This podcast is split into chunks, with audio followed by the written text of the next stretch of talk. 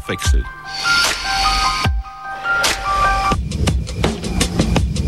Magazin für Kultur und Politik.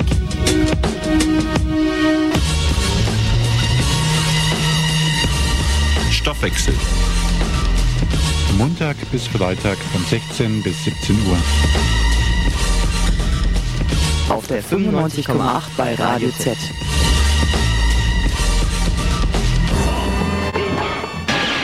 Hallo zu Radio Ohrenblicke. Hallo zur Februarausgabe von Radio Ohrenblicke. Heute für euch im Studio Der Horst Hellwig. Dorothee Feuerstein. Robin Bartosch, Chris Beley und am Mikrofon und an der Technik heute Martin Janischak. aber wir haben jetzt noch ein neues Mitglied. Diana Mrotz. Stell dich doch mal den Hörern vor. Okay, ich heiße Diana Mrotz, bin 18 Jahre alt. Ich habe mich deshalb entschlossen, in Ohrenblicke reinzugehen. Ich kenne da manche Leute aus der Blindenschule und mein Freund ist ja schließlich dort und alle meine Freunde und die haben alle sehr interessante Sachen erz- zu erzählen gehabt. Das hat mich so fasziniert. Und was machst du, wenn du jetzt nicht Ohrenblicke machst? Hausaufgaben, Schule, bisschen Fernsehen schauen. Ja, und Geschichten schreiben, Romane, selbst Kriminalromane halt. Dankeschön. In der heutigen Sendung dreht sich alles um das Thema Reise.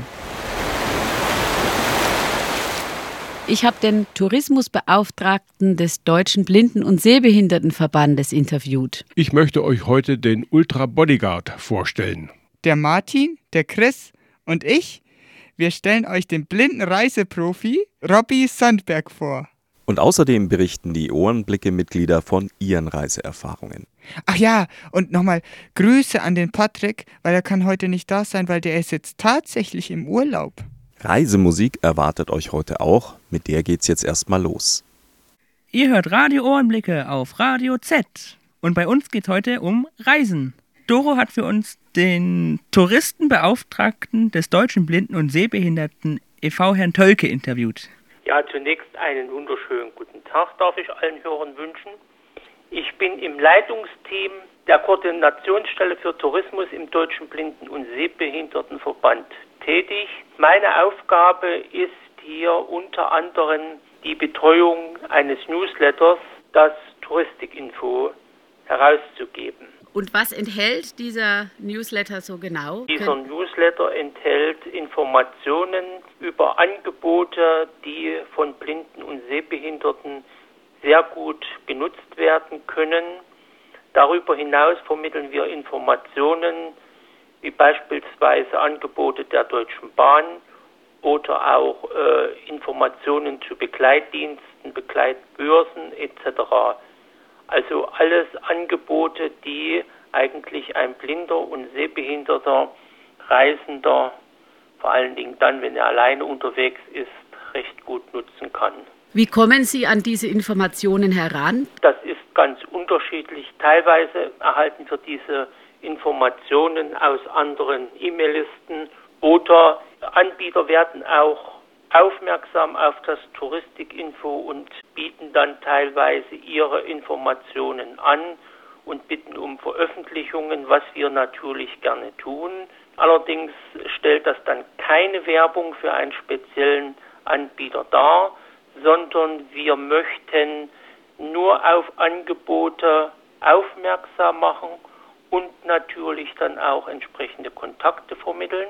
Weitere Informationen geben wir dann nicht. Die Leser des Touristikinfos können sich dann mit den Anbietern selbst in Verbindung setzen und ihre Informationen dort abfragen und sich auch zu Angeboten individuell beraten lassen. Kommen denn zum Beispiel auch Museumsdirektoren oder Stadtführer oder auch Tourismuscenter von Städten auf Sie zu und sagen, wir möchten das barrierefrei gestalten? Das ist ganz unterschiedlich, gerade bei Führungen oder bei Städteführungen, Museumsführungen, teilweise, wenn wir Kenntnis erlangen davon, dass dort Angebote auch für Blinde und Sehbehinderte durchgeführt werden, setze ich mich gern mit den Museen oder äh, Touristikinformationen in Verbindung, frage dort nach und lasse mir dann entsprechendes Informationsmaterial über deren Angebote schicken, arbeitet das auf und stellt das in Kurzform in das Touristikinfo dann ein. Das Touristikinfo ist ja eigentlich eine recht kurze Sache. Es erscheint einmal wöchentlich auf circa nur einer DIN A4 Seite, so dass dann also die Informationen recht kurz und knapp gehalten sind, schon mit dem Ziel, dass sich Interessenten selbst bei den Anbietern informieren können. Kommen denn auch Blinde zu Ihnen und sagen, Herr Tölke, wir haben das und das Problem, wir würden gerne in der und der Stadt was machen, da ist es nicht barrierefrei. Also werden Bitten von Blinden auch an Sie herangetragen? Ja, es gibt auch Anfragen durchaus, wo ich dann bemüht bin, diese gern zu beantworten. Es geht einmal um spezielle Führungen in Städten, aber auch um teilweise rechtliche Sachen, wie beispielsweise Parkplätze für Behinderte, die ja auch von Blinden genutzt werden können oder ähnliche Sachen. Wer kann denn diesen Dienst nutzen? Können das auch die Einheimischen und was können die da alles nutzen? Diese Begleitdienste, worüber wir ja auch schon informiert haben im Touristikinfo, die können natürlich dann von den Bewohnern von Städten, aber auch von Touristen genutzt werden. Man meldet sich da an und vereinbart einen Termin sowie einen Standpunkt, von wo man abgeholt werden möchte, beispielsweise vom Bahnhof und dem entsprechenden Gleis und Zug und kann sich dann in der Stadt zum Museum oder zu anderen Sehenswürdigkeiten hin begleiten lassen. Es gibt Städte, die Begleitdienste anbieten, auf jeden Fall. Es ist natürlich bei weitem nicht in jeder Stadt. Es ist eine Auswahl schon da, die das anbieten. Aber die Begleitdienste haben dann eigentlich jeweils ihr abgestecktes Terrain, möchte ich sagen, und begleiten dann nur in diesem Bereich. Also nicht beispielsweise Fernreisen. Ich sage jetzt von Gera kann ich nicht mit dem Begleitservice nach Frankfurt am Main reisen. Das geht dann nicht. Aber gerade in Frankfurt am Main, dort hat man auch einen Begleitservice. Ich müsste also dann mich in Frankfurt am Main wenn ich dort wohin möchte, einen Termin habe oder ein Museum besuchen möchte, dort mich in Verbindung setzen mit den dortigen Begleitdiensten, mich vom Zug abholen lassen und dann dorthin begleiten lassen. Das funktioniert und das macht man auch gern. Wie lange vorher muss man das Ganze denn anmelden? In der Regel sollte man sich mindestens einen Tag anmelden zuvor, denn die Mitarbeiter in den Projekten sind ja auch nur begrenzt und da gilt auch rechtzeitig, es kommen sicher gute Plätze. Das heißt also, je eher ich mich dort anmelde mit einem bestimmten Datum, je größer sind meine Chancen, dass das auch zu vereinbaren geht. Es kann natürlich durchaus sein, wenn ich heute anrufe, um bei dem Beispiel Frankfurt am Main zu bleiben, und sage, ich komme morgen und möchte morgen begleitet werden, dann kann natürlich durchaus sein, dass man mir sagt, also das tut uns leid, wir haben keinen Personal zu dieser Zeit oder zu diesem Zeitpunkt zur Verfügung. Wie bekommt man denn Ihren Newsletter? Wo muss man sich da anmelden? Den Newsletter, den kann man im Internet abonnieren, da kann man sich anmelden und zwar auf der Internetseite www.tourismusinformationen.dbsv.org. Dort haben wir auch noch einen anderen Service eingestellt und zwar sind alle Veranstaltungen für Blinde und Sehbehinderte, die uns bekannt geworden sind, dort in chronologischer Reihenfolge aufgeführt. Und man kann, wenn man beispielsweise eine Veranstaltung in Berlin oder in einer anderen Stadt wahrnehmen will, sich raussuchen und entsprechend auch dann dort wieder in Kontakt sich setzen mit den Anbietern und sich näher informieren und äh, sich gegebenenfalls anmelden. So, und jetzt habe ich noch eine etwas persönlichere Frage. Wie sind Sie dazu gekommen? Reisen Sie selber gern? Ich persönlich bin viel unterwegs, auch mit der Bahn, das ist richtig, aber fast nur ehrenamtlich. Radio Ohrenblicke bei Radio Z. Heute möchte ich euch über ein sehr interessantes Museum kurz vor dem Nordpol erzählen, nämlich in Hammerfest. Dort gibt es ein Nordkap-Museum oder ein Nordlandmuseum, in dem alle Tiere, die nördlich des Polarkreises auftreten, in ausgestopfter Form vorhanden sind. Für uns Sehbehinderte und Blinde natürlich ein Eldorado, weil man all diese Tiere, die dort nicht hinter Glas stehen, anfassen kann und anfassen darf. Ich hatte auf einer Kreuzfahrt die Gelegenheit, dieses Museum zu besuchen und meine blinde Frau Elisabeth war auch dabei. Unsere Begleitung sagte dann plötzlich im Museum zu meiner Frau Elisabeth, da lang mal rauf und sie streckt also senkrecht die Hand nach oben und greift einem riesigen ausgestopften Eisbär, der dort auf allen Vieren stand und dann noch mindestens zwei Meter groß war, mitten ins Maul. Durch den Schrei, den meine Frau da ausstieß, bin ich erst auf den Kameraden aufmerksam geworden. Ich habe ihn mir dann etwas näher angeschaut bzw. angetastet. Der hatte wirklich Handschuhnummern groß wie Suppenteller.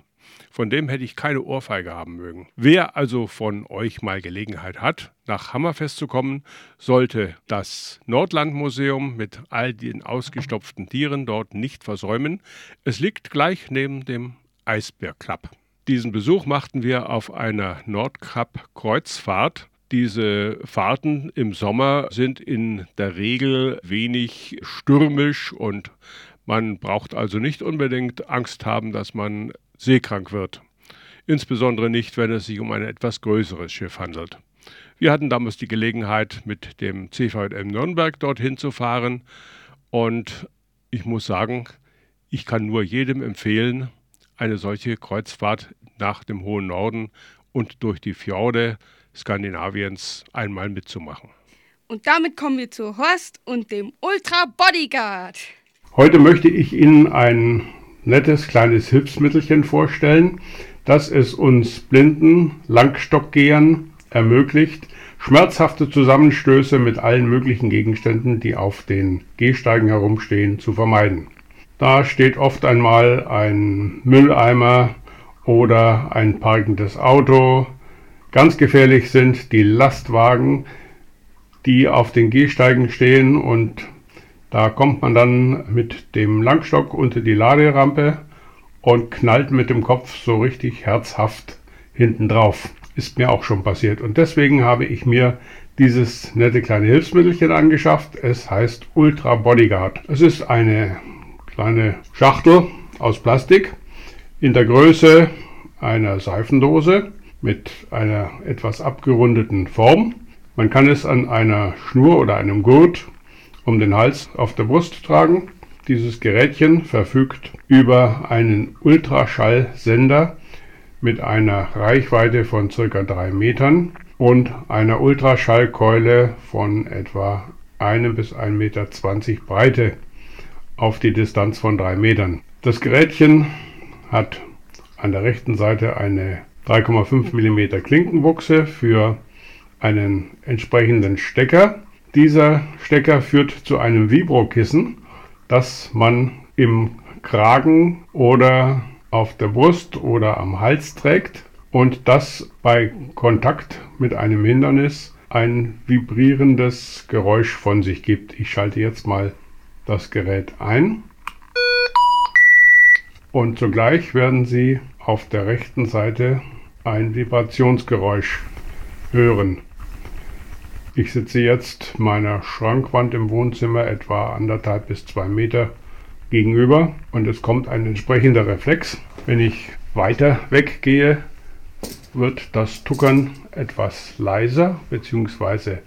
langsamer, hört schließlich ganz auf oder nur noch ganz wenige Tacker in der Sekunde. Wenn ich jetzt auf die Wand zugehe, wird das Geräusch schneller. Und an dieser Veränderung kann ich merken, dass ich mich einem Hindernis nähere. So, und jetzt stehe ich unmittelbar vor der Wand.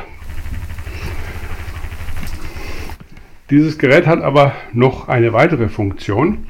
Wenn ich den Schalter ganz nach unten schiebe, verengt sich die Keule des Ultraschallstrahls auf 30 cm und das Gerät kann zum Anpeilen und Suchen bestimmter Dinge genutzt werden, wie zum Beispiel eines Ampelmasts, von dem man weiß, dass er in der Nähe steht, aber den man so ohne weiteres mit dem Langstock doch nicht findet. Man kann ja mit dem Langstock nicht Rundumschläge veranstalten dann wird man vielleicht wenige Zentimeter den Ampelmast verfehlen, aber vielleicht zwei oder drei Fußgänger erledigen. Das sollte eigentlich nicht sein. Mit diesem Gerätchen kann man diesen Ampelmast sehr schön aufspüren. Ich habe jetzt hier einen Mauervorsprung im Wohnzimmer. Den werde ich jetzt mal an peilen. Jawohl, und schon kriege ich ein Signal. In dieser Richtung ist dieser Mauervorsprung. Dann hat dieses Gerätchen noch eine ganz wichtige Funktion. Stellen Sie sich vor, Sie sind in der Stadt unterwegs und es stehen gerade in der Fußgängerzone alle möglichen Hindernisse vor den Geschäften. Sie kommen aus dem Kurs und wissen nicht mehr, bin ich jetzt noch in der richtigen Richtung oder bin ich schon in eine andere Richtung abgedriftet. Da gibt es hier eine Kompassfunktion. Ich drücke mal auf die Kompasstaste. Jawohl, das stimmt exakt. Ich stehe in Richtung Westen. Ich drehe mich jetzt langsam.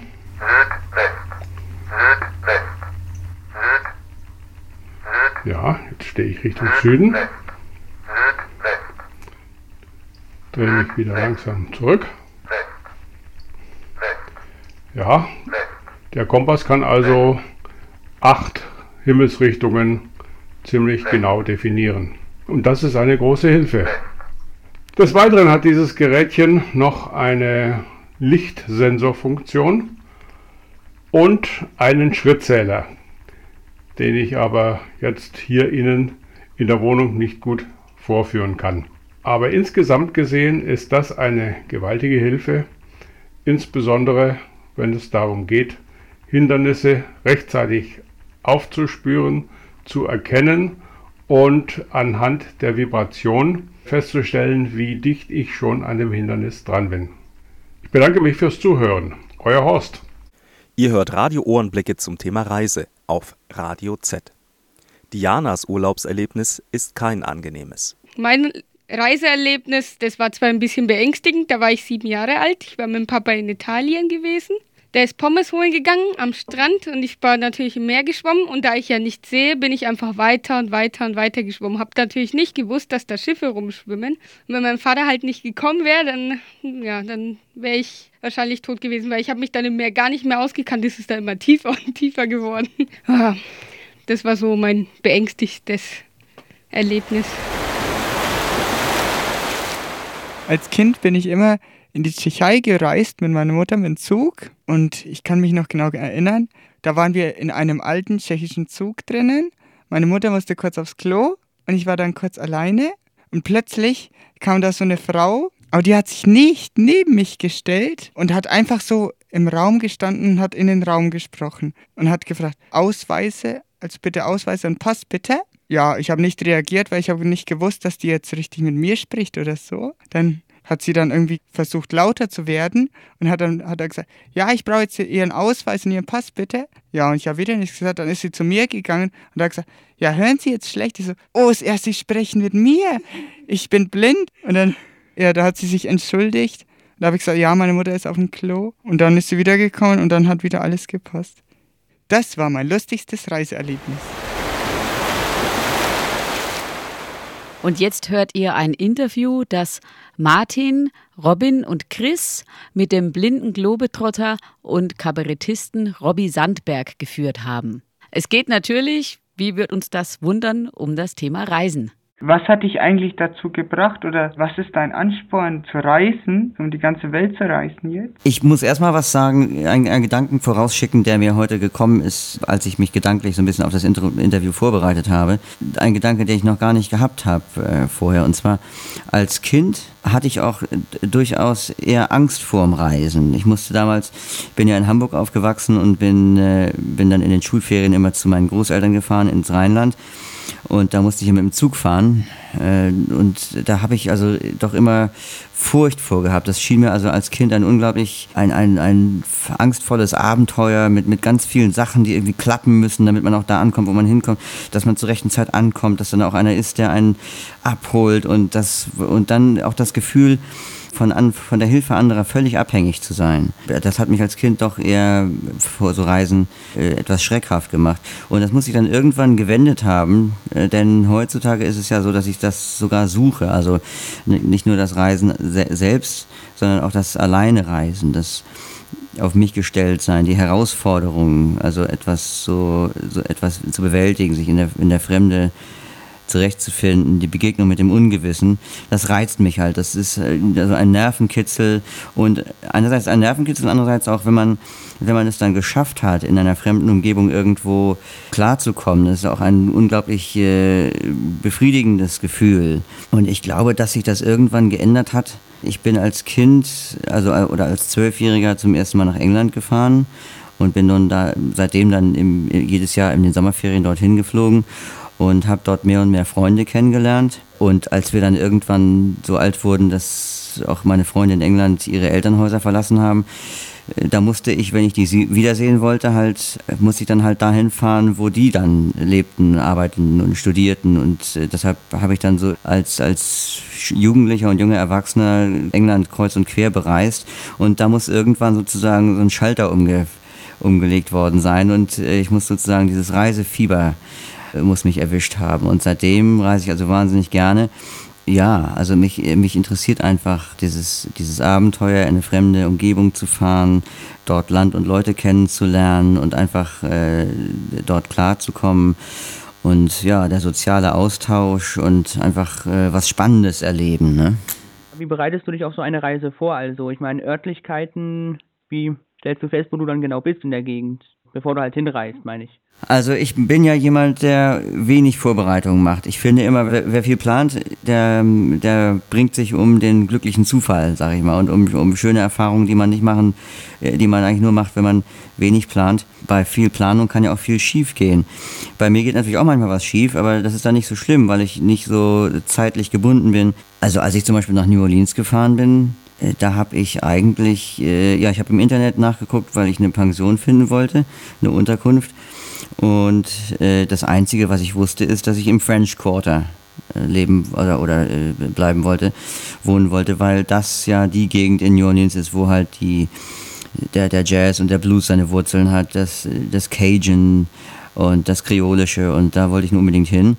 Und das hat mir als Angabe gereicht. Ich habe das dann äh, gebucht, äh, habe mit der, mit der Wirtin einen, einen Termin halt, also entsprechend meiner Ankunftszeit äh, vereinbart. Ja, und mehr habe ich eigentlich nicht gemacht. Also ich meine, ich mein, was, dass es, dass es da Jazz und Blues gibt und sowas, das, wusste ich ja schon. Und wie das jetzt da genau aussieht und so, das, darum geht es ja, dass man das dann sozusagen live äh, und in Farbe, naja, in Farbe natürlich nicht, man ist ja blind, aber also in, in, in, in live und in Ton äh, rauskriegt. Und ich habe dann, als ich da ankam und meine Wirtin mir den, den, mein Zimmer gezeigt hat, da habe ich sie nur gefragt, äh, in welche Richtung Bourbon Street und Decatur Street liegen. Das sind die beiden Straßen, von denen ich aber schon wusste, dass sie dass es so die Hauptmusikmeilen sind, also wo es die meisten Live-Clubs gibt und so.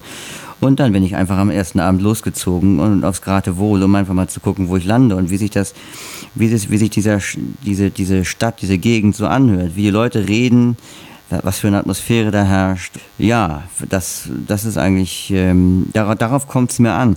Ich, manchmal gibt es zwar Sehenswürdigkeiten, die auch für Blinde erlebenswürdig sind, sage ich mal. Ich war zum Beispiel in San Francisco, da war ich auf diesem äh, Alcatraz, dieser Gefängnisinsel, äh, dieser berühmt-berüchtigten. Und das war schon, das war schon den Besuch wert, weil das auch für einen Blinden, also ganz toll war diese Führung.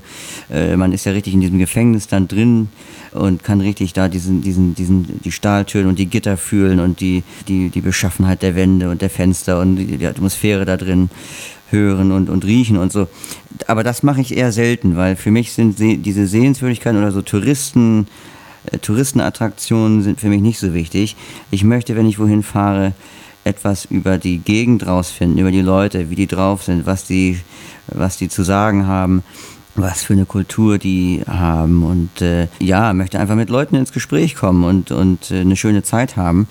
Und manchmal binde ich dann halt so, eine, so Sehenswürdigkeiten ein. Und wenn ich zum Beispiel nach San Francisco gefahren bin, da habe ich dann mir gesagt, okay, also es gibt so zwei Sachen, äh, Alcatraz und Golden Gate Bridge, das muss, da muss ich auch mal irgendwie hin.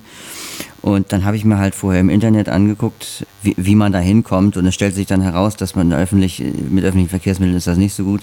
Also habe ich mir dann ein Taxi genommen. Äh, normalerweise ist es so, dass ich am liebsten auf eigene Faust losgehe und natürlich, man muss ja schon Leute fragen. Mal hier und da, wo, wo geht's lang oder wo fährt der Bus ab oder wo fährt die Bahn. Aber wenn ich dann ankomme, habe ich immer das Gefühl, ja, ich habe es selbst geschafft, auf eigenen, sozusagen aus eigenem, aus eigener Kraft heraus. Und das finde ich schöner, als wenn man irgendwie ein Taxi zum Hotel bestellt und sich damit dann zu einem Ziel fahren lässt. Weil manchmal lässt sich das halt nicht vermeiden. Die Golden Gate Bridge liegt ziemlich weit draußen. Ja, also das habe ich halt vorher im Internet nachgeguckt. Und das, das finde ich macht auch Sinn, dass man sich so ein paar Eckdaten besorgt über ein Ziel. Also zum Beispiel Stichwort öffentlicher Nahverkehr. Der ist ja in vielen Städten in Amerika fast gar nicht vorhanden.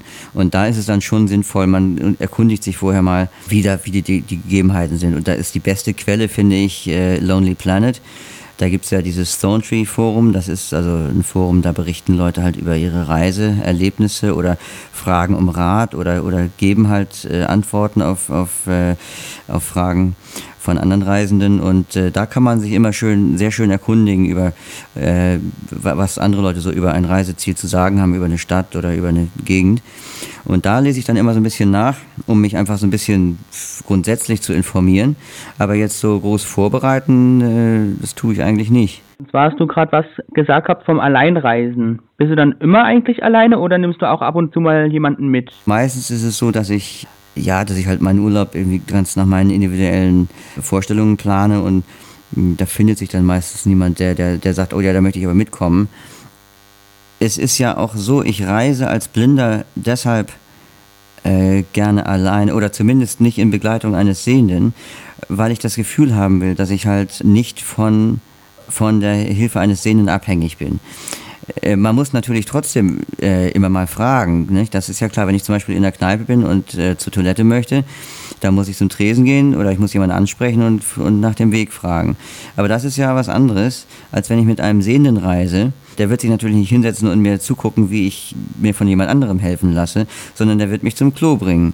Das ist ja auch nett gemeint, aber das heißt natürlich, dass ich dann die ganze Zeit von dem abhängig sozusagen bin. Und das ist ja jetzt nicht nur die Toilette, sondern es sind ja tausend Kleinigkeiten, die sich tagsüber ergeben, äh, tausend Gänge, tausend Sachen, die zu erledigen sind, äh, die dann immer halt der Sehne macht, weil er halt, ja, weil er sehen kann und, und gerade da ist.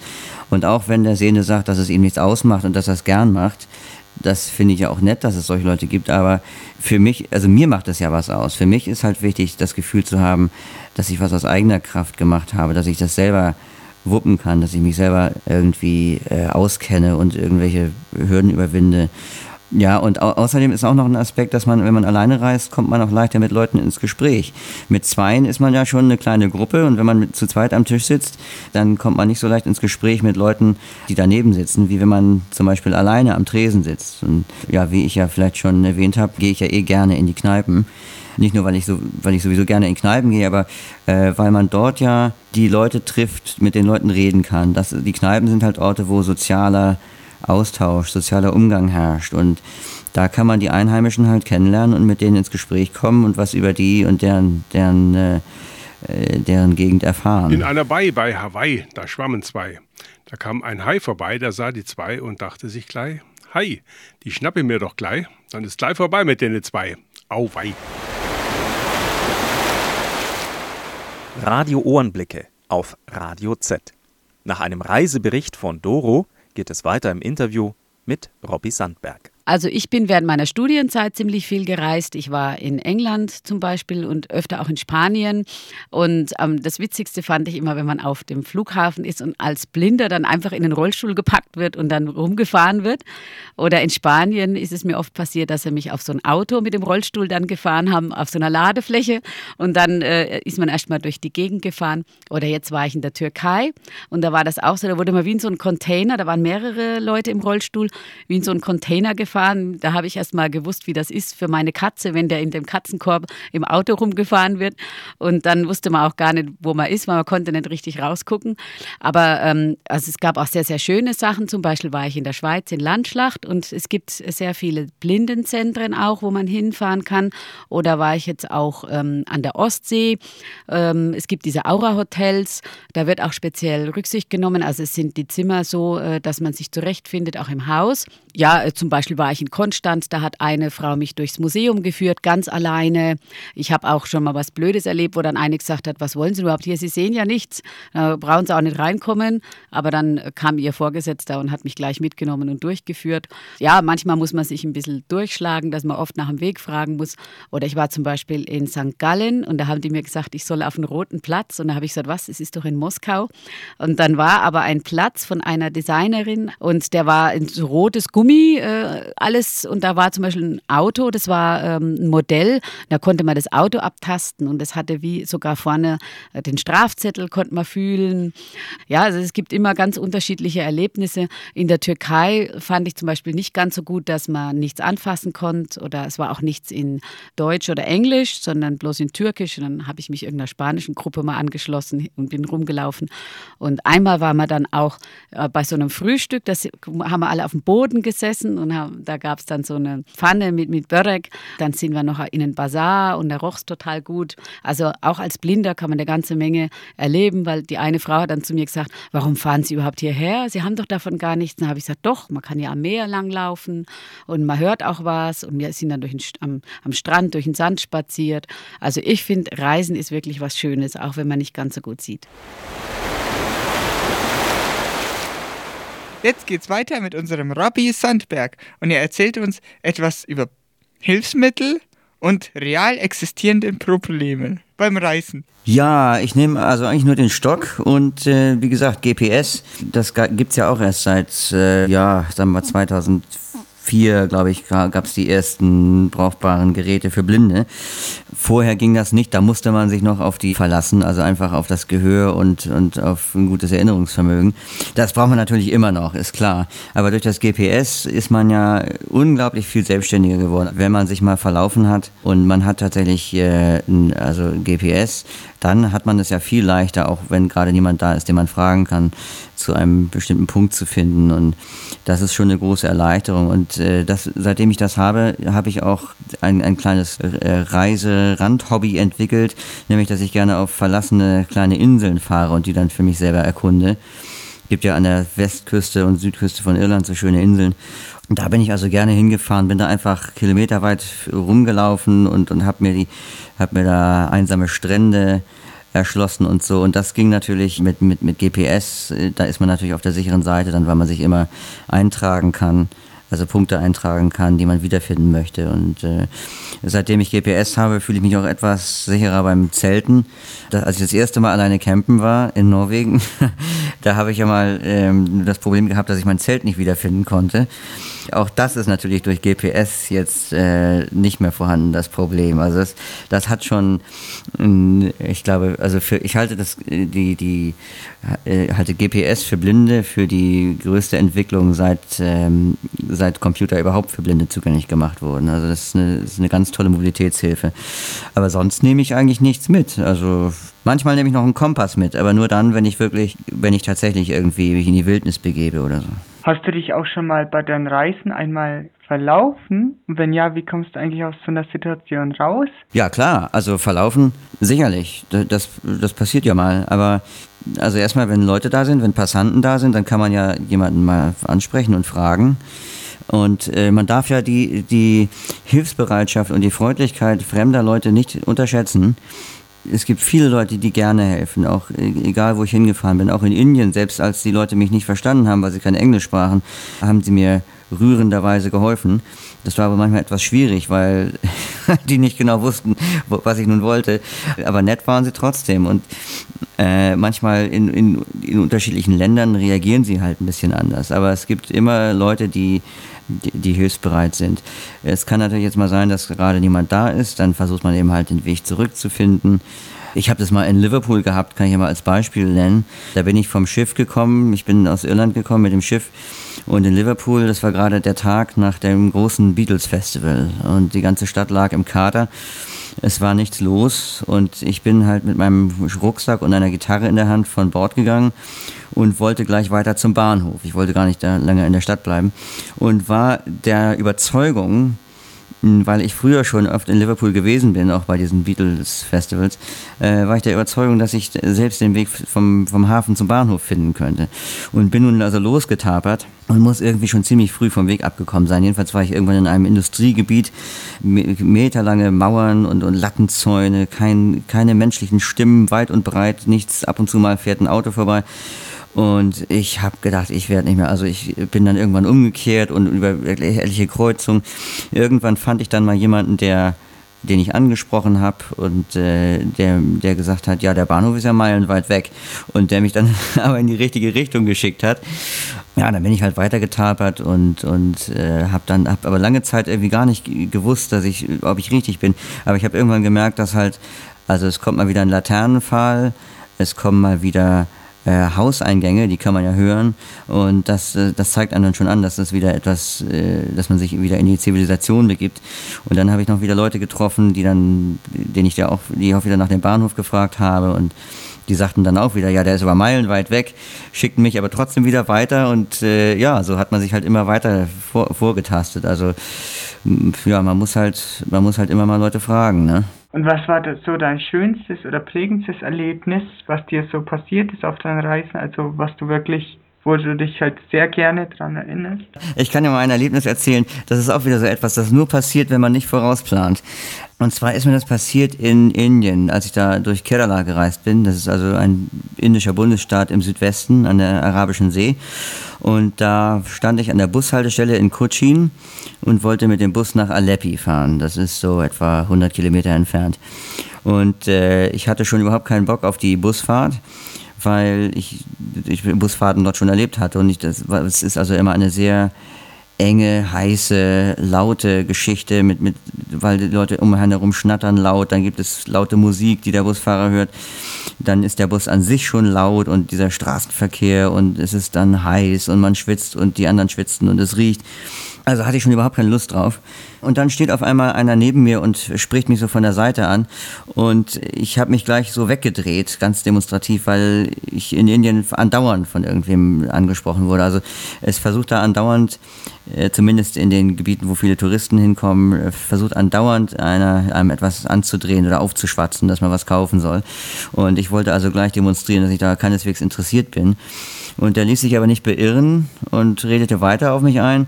Und der hatte auch ein sehr schlechtes Englisch, deshalb habe ich zuerst auch gar nicht verstanden, was er wollte. Und äh, irgendwann kriegte ich aber mit, dass er wissen wollte, ob ich nach Aleppi äh, fahren will. Ich sage ja. Das Ganze fand natürlich auf Englisch statt. Dann sagt er, ja, welches Hotel Aleppi oder welche Unterkunft Aleppi? Dann habe ich ihm den Namen gesagt. Ich hatte da ja schon am Tag vorher mir äh, ein, ein Zimmerchen gebucht dann hörte ich wieder, dass wir auf dem Handy wählt und kurz spricht und dann hielt er mir das Handy ans Ohr. Und dann sprach zu mir also der, äh, der Besitzer von dieser Unterkunft, wo ich schon gebucht hatte, und der konnte nun etwas besser Englisch und erklärte mir, äh, dass der Mann, der mich angesprochen hatte, ein Rikscha-Fahrer sei, der noch einen Platz frei hat für eine Sammelfahrt nach Aleppi und der von mir wissen wollte, ob ich mitkommen will. Ja, und dann habe ich so eine Sekunde lang überlegt, ne, ob ich das nur machen soll, weil es ist ja auch ungewiss, man also wie, man weiß ja nicht, also die Leute fahren da ziemlich verrückt und, und wo der dann auch einen absetzt und wie man von da dann wieder weiterkommt. Naja, aber dann habe ich irgendwann gesagt, komm, also was dich im Bus erwartet, weißt du eh schon und äh, ich entscheide mich fürs Abenteuer. Also dann saß ich halt zwei Minuten später, saß ich in einer knatternden Rikscha, die über die indische Schnellstraße gepäst ist und es war, es war ein richtig tolles, abenteuerliches Erlebnis. Das sind ja so, so ganz offene Fahrzeuge und also ich hatte schön kühlenden Wind im Gesicht und äh, es war also richtig eine aufregende Fahrt. Und dann, als wir dann einen nach dem anderen in Aleppi abgesetzt hatten, da dreht er sich zu mir um und sagt, ja, ich fahre dich noch bis zu deiner Unterkunft. Der Besitzer ist nämlich mein Cousin. Äh, das fand ich ja nun unglaublich. Also der hat mich dann wirklich bis vor die Tür da gefahren. Also das, war, das sind ja alles recht einfache äh, Unterkünfte da. Aber das war an einem See gelegen, sehr idyllisch, unter Palmen und so. Und da hat er mich wirklich bis vorne an den See gebracht und mich noch dem Besitzer von dem Hotel äh, übergeben. Äh, und das war schon ein tolles Erlebnis. Also hätte ich das alles vorgeplant und hätte mich irgendwie nur an meine an, an, an Pläne und an, an vorgefertigtes Programm gehalten, dann hätte ich diese Begegnung und dieses Erlebnis nicht gehabt.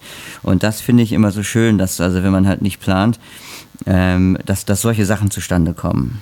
Wo kann man denn deine Berichte so nachlesen oder gibt es da überhaupt eine Möglichkeit? Also ich habe ja eine Webseite, äh, da gibt's äh, zum einen Features über meine Reisesendung, also über meine Reiseerlebnisse vielmehr. Zum Beispiel über New Orleans gibt's da und über eine Reise nach England und nach Irland gibt's da Beiträge und auch einen Beitrag übers Reisen als Blinder im Allgemeinen. Das kann man sich da anhören auf meiner Webseite, das ist www.robby-sandberg.com und Robby mit BB und IE. Also www.robby-sandberg.com. Und es gibt auch dort einige, einige englische, also die Seite hat auch einen englischen Teil und da kann man auch äh, einige Artikel lesen. Vielen Dank an Robby Sandberg für das Interview. Und damit sind wir am Ende der Reiseausgabe von Radio Ohrenblicke angekommen. Unsere nächste Ausgabe von Radio Ohrenblicke hört ihr am 28. April zur gewohnten Zeit zwischen 4 und 5 auf Radio Z. Und da möchten wir euch blinde Musiker und deren Musik vorstellen. Anregungen, Lob und Kritik könnt ihr auf unserer E-Mail-Adresse ohrenblicke.radio-z.net hinterlassen. Wir freuen uns über eure Rückmeldungen. Ohrenblicke.radio-z.net Das komplette Interview mit Robbie Sandberg findet ihr übrigens ebenfalls auf unserer Internetadresse www.radio-z.net. Wir freuen uns übrigens immer auf Zuwachs in der Redaktion. Wenn ihr also Interesse habt, dann meldet euch einfach bei Radio Z, am besten telefonisch unter 0911 45 00 633. 45 00 633. Es verabschieden sich im Studio Horst Hellwig, Diana Mrotz, Robin Bartosch, Dorothee Feuerstein, Chris Beley unter Mikrofon und Technik. Martin Janischak. Tschüss.